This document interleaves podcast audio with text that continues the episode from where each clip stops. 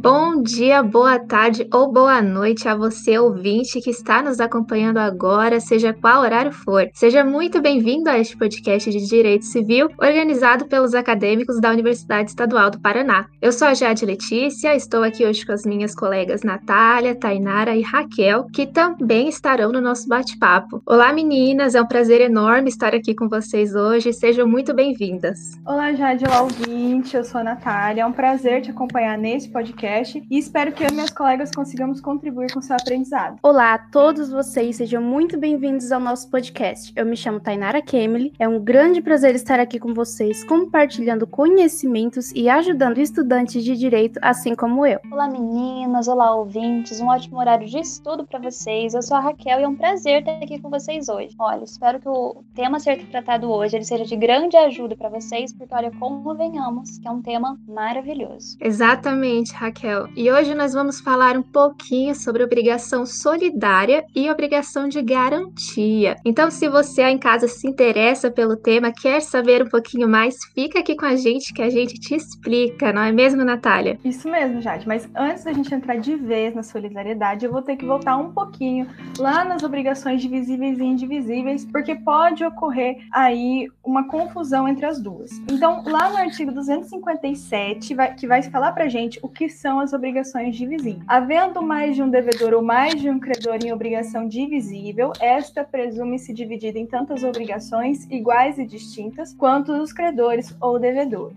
Então aqui o cenário é pluralidade de credores ou de devedores, a mesma da solidariedade que a gente vai ver daqui a pouco. A questão está no finalzinho do artigo que vai falar pra gente que nas obrigações divisíveis o objeto é dividido entre os credores e os devedores. Então o devedor não vai pagar além do que a parte que compete a ele e nem o credor vai receber além da parte que compete a ele. Agora eu vou lá para as obrigações solidárias, lá no artigo 264, que vai falar para a gente também o que é a obrigação solidária agora. A solidariedade, quando na mesma obrigação concorre mais de um credor ou mais de um devedor, cada um com direito obrigado à dívida toda. Como eu tinha mencionado, o mesmo cenário, pluralidade de credores ou de devedores. Entretanto, na solidariedade, os devedores e os credores, eles são obrigados à dívida toda. Então, o devedor não tem a parte que ele vai pagar, certo? Aí você pode falar assim, Natália, mas como que eu vou distinguir a solidariedade da obrigação indivisível, que também não tem essa divisão? O próximo artigo das disposições gerais das obrigações solidárias vai dar pra gente uma diferença melhor para você não errar. Então, lá no artigo 265, a solidariedade não se presume, ela resulta da lei ou da vontade das partes. A solidariedade não se presume, ela tem que estar tá expressa no contrato que você vai ler, na pergunta que você vai resolver, seja ela da OAB ou do concurso. Tem que estar tá lá. Essa relação jurídica é solidária. Esses são credores solidários, são devedores solidários. Tem que estar tá expressa. Se não tiver expressa, você vai presumir que é uma obrigação divisível ou indivisível. Então você não vai errar isso. Ainda o final do artigo vai falar pra gente que ela resulta da vontade das partes, que é o, o contrato, ou da lei, porque além disso, alguns dispositivos legais vão regular relações jurídicas e dizer pra gente que lá é obrigatória a solidariedade. Então, a título de exemplo para você entender, lá no artigo 990, também do Código Civil, a gente está falando de direito empresarial, diz que na sociedade em comum os sócios se obrigam solidariamente em obrigações com terceiros. Ou seja, solidariedade ali é obrigatória. Mas isso você vai aprender que está na lei, são exceções. Tirando essas regras que estão na lei, vai vigorar essa coisa de a solidariedade tem que estar expresso, certo? E agora, o último artigo que eu vou analisar aqui com você é o artigo 266. A obrigação solidária pode ser pura e simples para um dos cocredores ou codevedores e condicional ou a prazo ou pagável em lugar diferente para o outro. Porque esse artigo ele vem falar para gente do princípio da variabilidade do modo de ser da obrigação solidária. Que, que é isso? Bom, já deve ter vindo aí na sua mente, em algum momento, a pergunta de: tá, entendi que todos os devedores são obrigados à mesma coisa, todos os credores têm direito à mesma coisa. Mas no caso dos devedores, será que eles não podem pagar essa obrigação de jeitos diferentes? Tem que ser tudo igual? Esse artigo fala pra gente que não, pode variar. Como ele mesmo diz, pode ser condicional para um a prazo para outro devedor. Um pode pagar no lugar, outro pode pagar no outro. Observação aqui necessária. O enunciado número 347 da quarta jornada de direito civil do Conselho de Justiça Federal diz para nós que esse artigo 266, ele é um rol meramente exemplificativo. Ele só te dá exemplos para você entender como que acontece essa variabilidade. Não é um rol taxativo, não são só essas. Por quê? Porque ainda as obrigações elas podem aceitar o termo, a condição ou encargo que você já aprendeu lá no começo do Código Civil. Muito bom, Natália. Então, de uma forma resumida, a solidariedade é quando em uma mesma obrigação compete mais de um credor ou mais de um devedor, onde cada um terá direito à dívida toda. Excelente explicação. Agora, Natália, será que você poderia citar algum exemplo para nós de uma forma simples para entendermos de uma vez por todas a obrigação solidária? Claro, eu vou dar um exemplo bem facinho para a gente entender.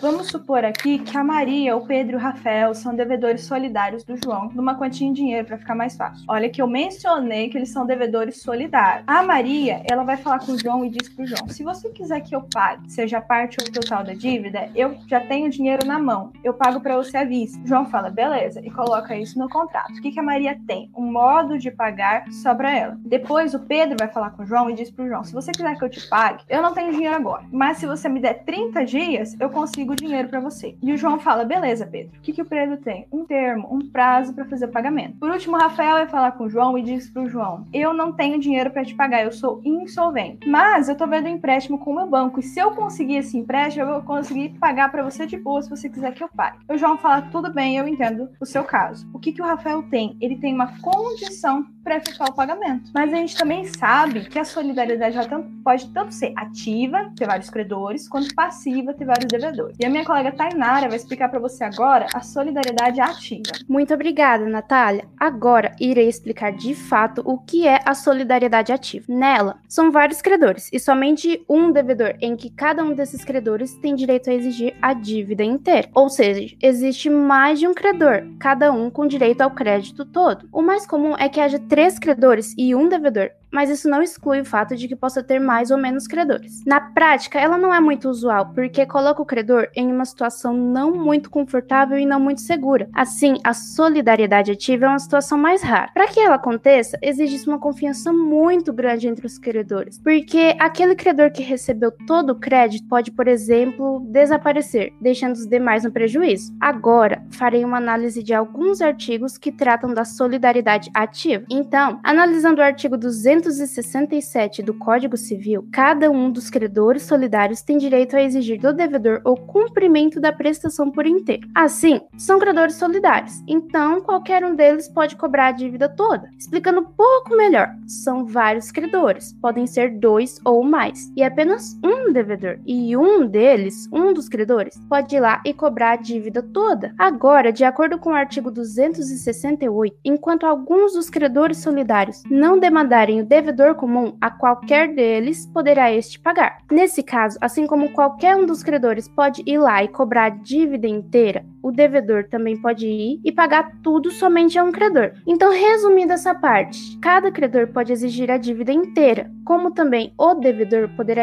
pagar a qualquer um dos credores para se desobrigar da obrigação. Ainda não estou entendendo nada, tá muito confuso. Tudo bem. Então, vamos para um exemplo para que a gente entenda de vez a solidariedade ativa. Em um contrato está previsto que Manuel, José e Marcos são credores solidários de Taila, na quantia de 30 mil reais. Cada um deles poderá exigir a dívida inteira de Taila. Bom, nesse caso existem três credores. Porém, é como se fosse apenas um credor, pois cada um poderá exigir o pagamento da dívida inteira. Se Taila pagar apenas para um credor, ela não terá mais nenhuma obrigação, sendo nesse caso que os demais credores deverão exigir o valor apenas daquele que recebeu os 30 mil reais sozinho e não mais de Taila. Caso a Taila não cumpra com a sua obrigação, Manuel, José e Marcos podem conjuntamente cobrar o valor devido por Taila ou também cada um deles poderá cobrar sozinho a dívida dela. Agora, além disso, também há uma observação: que caso um dos credores venha a falecer, a solidariedade será cessada, ou seja, ela será interrompida, e os herdeiros não poderão cobrar a dívida toda, mas somente poderão cobrar parte daquilo que herdaram. Ah, e antes que eu me esqueça, ainda de acordo com o artigo 271, convertendo-se a prestação em perdas e danos, subsiste para todos os efeitos a solidariedade. Tá, mas o que isso quer dizer? Quer dizer que na solidariedade ativa, quando nós tivermos uma obrigação solidária e a prestação da obrigação se resolver em perdas e danos, mesmo assim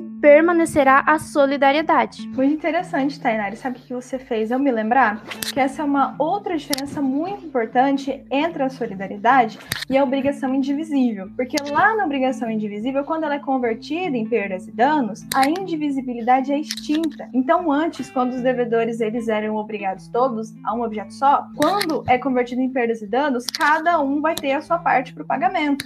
Já na obrigação solidária, como você acabou de explicar, quando ela é convertida em perdas e danos, a solidariedade persiste. Sim, Natália, muito bom. Um ponto muito importante a ser lembrado. Agora que foi explicado a solidariedade ativa, há também uma outra situação muito parecida com essa. Porém, o inverso, onde há mais de um devedor e apenas um credor. E isso, quem irá nos explicar melhor é a minha colega Raquel. Muito obrigada, Tainara. É isso mesmo. A solidariedade passiva é exatamente o inverso, ou seja, o contrário da solidariedade ativa. E se, como você bem nos trouxe, a solidariedade ativa é uma solidariedade na qual nós temos um devedor e vários credores, solidariedade passiva sendo o contrário, então nós teremos um credor e vários devedores. Dentro do Código Civil, tem alguns artigos que nos trazem quais são essas relações que vão existir, tanto entre o credor e os seus devedores, quanto entre os próprios codevedores. Dentro disso, então, o artigo 275 do Código Penal, ele nos traz um pouco sobre exigibilidade da obrigação, que seria nos trazendo qual vai ser essa relação entre o credor e os seus devedores. Então, ele nos diz que o credor tem direito a exigir, veja bem, e receber de um ou de alguns dos devedores, parcial ou totalmente a dívida comum, sendo que se o pagamento tiver sido parcial, todos os demais devedores continuam obrigados solidariamente pelo resto. E essa parte do artigo ele nos traz? Ele nos traz que essa relação entre o credor e os devedores vai ser uma relação de cobrança na qual o credor ele pode cobrar os devedores da forma que ele bem entender. Ele pode muito bem cobrar apenas um devedor pela dívida integral, pela dívida inteira, e esse devedor terá que pagar essa dívida integral por estar sendo cobrado por ela. Assim como ele bem pode cobrar é, essa dívida cobrando parcialmente de cada um dos devedores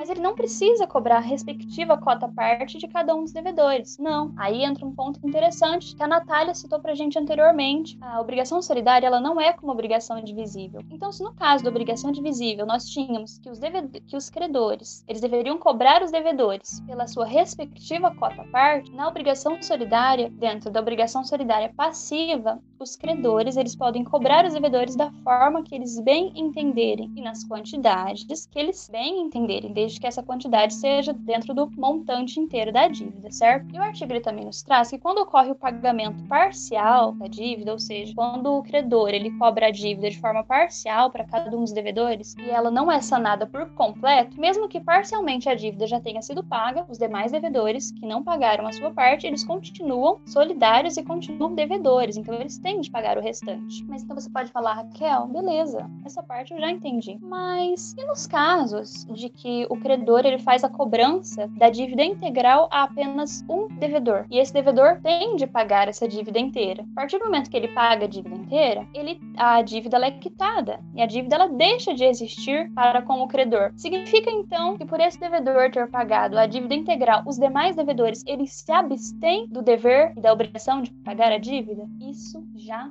mas eles não se abstêm do dever e da obrigação de pagar a dívida. Então, o artigo 283 ele vai falar para a gente um pouco sobre o direito de regresso. O que seria esse direito de regresso? Ele nos diz que o direito de regresso é quando o, deve, quando o devedor que satisfez a dívida por inteiro tem o direito a exigir de cada um dos codevedores a sua cota. Faremos aí dentro do artigo 283. Ele nos traz então que quando ocorre esse caso em que a gente está tratando de um dos devedores pagar a dívida inteira, ele tem o direito de cobrar a devida cota parte dos outros co-devedores. Por quê? A dívida ela foi extinta como credor, mas é como se esse devedor que pagou a dívida inteira passasse a ser o novo credor dessa dívida para com seus colegas. Então ele tivesse o direito de cobrar dos seus colegas as suas respectivas cotas parte, porque ele não pode sair no prejuízo, porque além de estar pagando a parte dele, ele também está pagando a parte dos outros. Então ele tem o direito de cobrar a parte dos outros para que ele não saia no prejuízo. No entanto, ainda dentro do artigo 283, ele traz para gente que dentro desse caso, de que esse devedor que pagou a dívida integral pode fazer a cobrança das cotas partes dos outros codevedores, quando um desses codevedores for insolvente, a cota do insolvente ela deve ser rateada, ou seja, dividida em débito igual a todos os outros codevedores. Mas o que viria a ser esse devedor insolvente ou essa insolvente? Como a Natália bem nos postulou anteriormente também. Esse devedor insolvente é o devedor que agora, nesse momento exato, ele não consegue pagar a sua dívida quando ela é cobrada, mas em que um, ele promete que em um futuro próximo ele terá condições de pagar essa dívida. Então ele só não consegue pagar agora, mas em breve ele vai conseguir pagar essa dívida. Então, dentro desse dentro desses casos, quando o devedor ele é insolvente, o artigo 284 ele nos traz que deve haver um rateio de insolvência, ou seja, a cota parte que é respectiva ao insolvente, ela tem que ser dividida, ou seja, ela tem que ser rateada entre os demais codevedores. Suponhamos que esse devedor, como eu já disse, é, quando esse devedor ele pagou a dívida integral e ele foi fazer a cobrança dos demais devedores, um desses devedores era um devedor insolvente. A dívida dele é, não pode não ser cobrada apenas por ele não poder pagar a dívida agora, mas ela tem que ser dividida entre todos os demais codevedores. Então, além de pagarem a sua respectiva cota-parte, eles também pagarão a divisão da cota-parte desse devedor que é insolvente. Ainda dentro do artigo 284, então ele vai nos trazer aqui assim: no caso de rateio entre os codevedores, contribuirão também, prestem muita atenção nessa parte, contribuirão também os exonerados da solidariedade pelo credor, pela parte que na obrigação incumbia ao solvente. Mas quem seriam esses exonerados da solidariedade? Esse é um ponto muito importante. Esse é um divisor de águas dentro dos concursos da vida e dentro da nossa prova da ordem, porque muitas pessoas erram o que são os devedores exonerados. Porque as pessoas elas acabam confundindo quem são os devedores exonerados, ou seja, que passaram por um processo de renúncia da solidariedade com os devedores que foram remidos da dívida. Então, como é a melhor forma de diferenciarmos o que é o devedor exonerado e o que é o devedor que foi remido? No artigo 388, ele nos traz que a remissão da dívida é quando ocorre o perdão dessa, ou seja, o credor, ele perdoa a dívida de um dos devedores. Ela deixa de existir, ela passa a ser extinta. Ele nunca mais será cobrado pela sua cota parte e nem os seus colegas terá de ser cobrado pela sua cota parte. É como se a dívida dele não existisse mais, ela foi perdoada, ela foi remida. E já no caso de renúncia ou exoneração da solidariedade, é quando o credor ele tira um dos devedores da solidariedade. Mas veja bem, ele não tira esse devedor da solidariedade completa. Não, esse devedor ele deixa apenas de ser solidário frente aos olhos do credor. Ele continua sendo um devedor solidário frente aos olhos do seu colega. Então apenas o, o credor não pode fazer a cobrança é, da dívida inteira desse devedor que não é mais solidário. Ele só pode cobrar desse devedor que não é solidário sua respectiva cota parte. Mas, frente aos seus coleguinhas, ele continua sendo um devedor solidário, e é por isso que o artigo 284 ele nos traz que, em caso de rateio, até mesmo os exonerados participarão desse rateio. Por quê? Porque, frente aos seus colegas, ele continua sendo solidário, por isso ele tem de participar. É isso mesmo, Raquel. É um ponto muito importante que acaba gerando muitas dúvidas aos estudantes, mas acredito que a sua explicação ficou bastante clara. Só vou te pedir para trazer um exemplo prático para quem está nos ouvindo agora em casa, para ficar bem claro. Claro, Jade, claro. Vou trazer um exemplo muito simples. Suponhamos que Fábio, Gabriele, Eric e Luciana sejam co-devedores de Priscila. Priscila vai ser a nossa credora. A Priscila fez um contrato de empréstimo de 400 mil, sendo que as respectivas cotas partes que foram emprestadas a cada um deles foi de 100 mil. Então foi emprestado 100 mil a Fábio, 100 mil a Gabriele, 100 mil a Eric e 100 mil a Luciana. O Fábio, ele não tem condições de pagar a sua dívida, mas não é a condição de não tenho como pagar a minha dívida agora como devedor é, como devedor insolvente. Não, eu não tenho condição de pagar a minha dívida nunca. Então Priscila perdoa Fábio. Ela faz com que é, ocorra uma remissão da sua dívida. Ela perdoa a sua dívida. Então o Fábio ele nunca mais será cobrado pela sua cota parte de 100 mil. Assim, quando suponhamos que Priscila for fazer a cobrança inteira da dívida a Eric, Eric não será mais cobrado pela totalidade de 400 mil, mas será cobrado pela totalidade de 300 mil, porque os 100 mil que equivaliam cota parte de Fábio, ela está inexistente, é uma dívida que não existe mais. Então esse aqui seria um bom exemplo para gente com relação à remissão da dívida. Já com relação à parte de exoneração ou renúncia da dívida, nós veríamos que assim, a Priscila ela não perdoa a dívida de Fábio, mas ela tira ele da solidariedade. Então perante ela, Fábio não será mais um devedor solidário. No entanto, ele continua sendo devedor. Então a Priscila não pode chegar no Fábio e cobrar o Fábio pelos 400 mil. Não, porque ele não é mais solidário. Mas ela pode cobrar o Fábio pela sua respectiva cota parte de 100 mil. No entanto, em caso de rateio de insolvência, como já falamos, suponhamos que o Eric pagou a dívida então inteira é, desses outros codevedores, que no caso seria a dívida de 300 mil, e vai fazer a cobrança da Luciana e da Gabriele, e a Luciana fala: agora eu não tenho como pagar. Então ela vira uma devedora insolvente. A Gabriele paga a sua parte e o Fábio já pagou a sua parte diretamente para Priscila. Dentro desse rateio da cota parte da Luciana, que era equivalente a 100 mil, o Fábio também vai entrar, porque como eu disse, ele só deixou de ser solidário perante a credora Priscila, mas frente aos seus colegas co-devedores, ele continua sendo um devedor solidário. Então, mesmo já tendo pago a sua cota-parte a Priscila, ele também terá de pagar essa divisão da cota-parte que equivalia a Luciana. Excelente exemplo.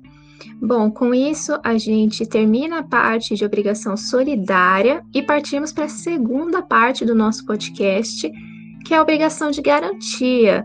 Ela é a mais curtinha, super simples e fácil de entender. Veja bem, ela tem como conteúdo a eliminação de um risco, ou seja, seu objetivo é tranquilizar o credor, dando a ele maior segurança para realizar determinado negócio jurídico que pode vir a apresentar algum risco a ele no futuro.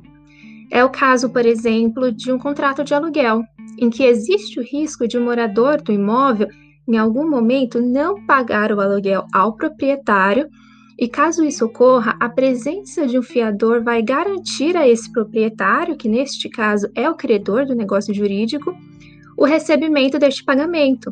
Então, assim, apesar de o devedor não ter cumprido com a sua obrigação de pagar o aluguel, ainda assim o proprietário do imóvel vai receber. Então, a gente nota que é graças a essa obrigação de garantia que esse risco que o proprietário corre de não receber o pagamento, ele é eliminado. Nossa, Jade, eu achei isso muito interessante. Mas você não acha que, então, dentro dessa obrigação de garantia, talvez o, o nosso fiador ele acabe saindo um pouco lesado dessa situação? Exatamente, Raquel. Eu, pessoalmente, acredito que, apesar da obrigação de garantia beneficiar tanto o credor, por outro lado, ela acaba gerando um certo ônus ao fiador, né? Porque o coitado fica responsável pela dívida de um negócio jurídico que nem sequer foi ele quem fez diretamente, né? Então é por isso que nestes casos geralmente se estabelece essa relação com pessoas assim de extrema confiança, pessoas bastante próximas e geralmente vai ser só com pessoas da família mesmo, né? Olha, eu super concordo. Acho que numa situação dessa, só mesmo os familiares para conseguir, né, talvez assumir essa possível bomba, para ter coragem de fazer isso. Mas então, assim, se a gente for pensar que o credor ele tem tantas garantias e benefícios com essa obrigação, né, que o próprio nome já diz é de garantia, você acha que talvez há alguma situação em que talvez o devedor ou o contratante ele possa também vir a ser beneficiado? Sim, esse é um excelente ponto, porque pode acontecer sim, em algum momento, de gerar maior segurança a parte contratante de um determinado serviço também. Quando, por exemplo, em alguma situação de eventualidade, força maior ou mesmo por negligência, a parte contratante não receber aquilo que era esperado, ou seja, aquilo que havia sido previamente acordado entre as partes. Neste caso, vai surgir a obrigação de restituir ao contratante aquilo que foi perdido, né, ou não recebido de uma forma satisfatória como deveria. E é por isso que esse tema das obrigações é tão relevante, não só para nós, né, estudantes de direito, mas para todo e qualquer cidadão dentro da sua vida civil. Realmente, Jade, é um tema bem relevante mesmo. Mas é isso. Hoje trouxemos um tema extenso, porém de extrema importância. Verdade mesmo, hein, Tainara? Mas acredito eu, então, que acabamos, infelizmente, chegando ao final do nosso podcast com isso, né? Ah. ah. Meninas, foi muito bom discutir sobre obrigações com vocês hoje e também poder contribuir com o conhecimento de quem está ouvindo a gente. Com certeza, Natália. Eu espero que você aí de casa tenha aprendido alguma coisa hoje com esse episódio. E com isso ficamos por aqui. Muito obrigada por sua companhia e até o próximo episódio.